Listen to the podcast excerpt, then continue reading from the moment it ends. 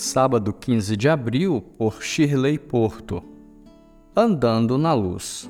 Ali entrou numa caverna e passou a noite. E a palavra do Senhor veio a ele: O que você está fazendo aqui, Elias? 1 Reis 19, verso 9.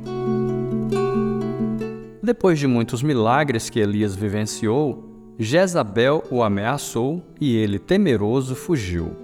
Depois de um encontro com um anjo que o alimentou duas vezes no deserto, Elias fez uma jornada até o Monte Horebe.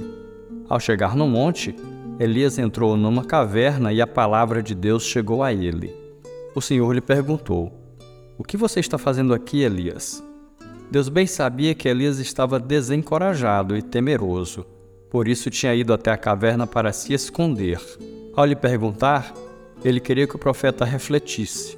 Elias disse então a Deus que ele se mantivera fiel à aliança que fez com ele, enquanto todo o povo tinha deixado e que ele estava sozinho. Em vez de respondê-lo, nosso Deus, que não é um Deus de escuridão, convidou Elias para a luz.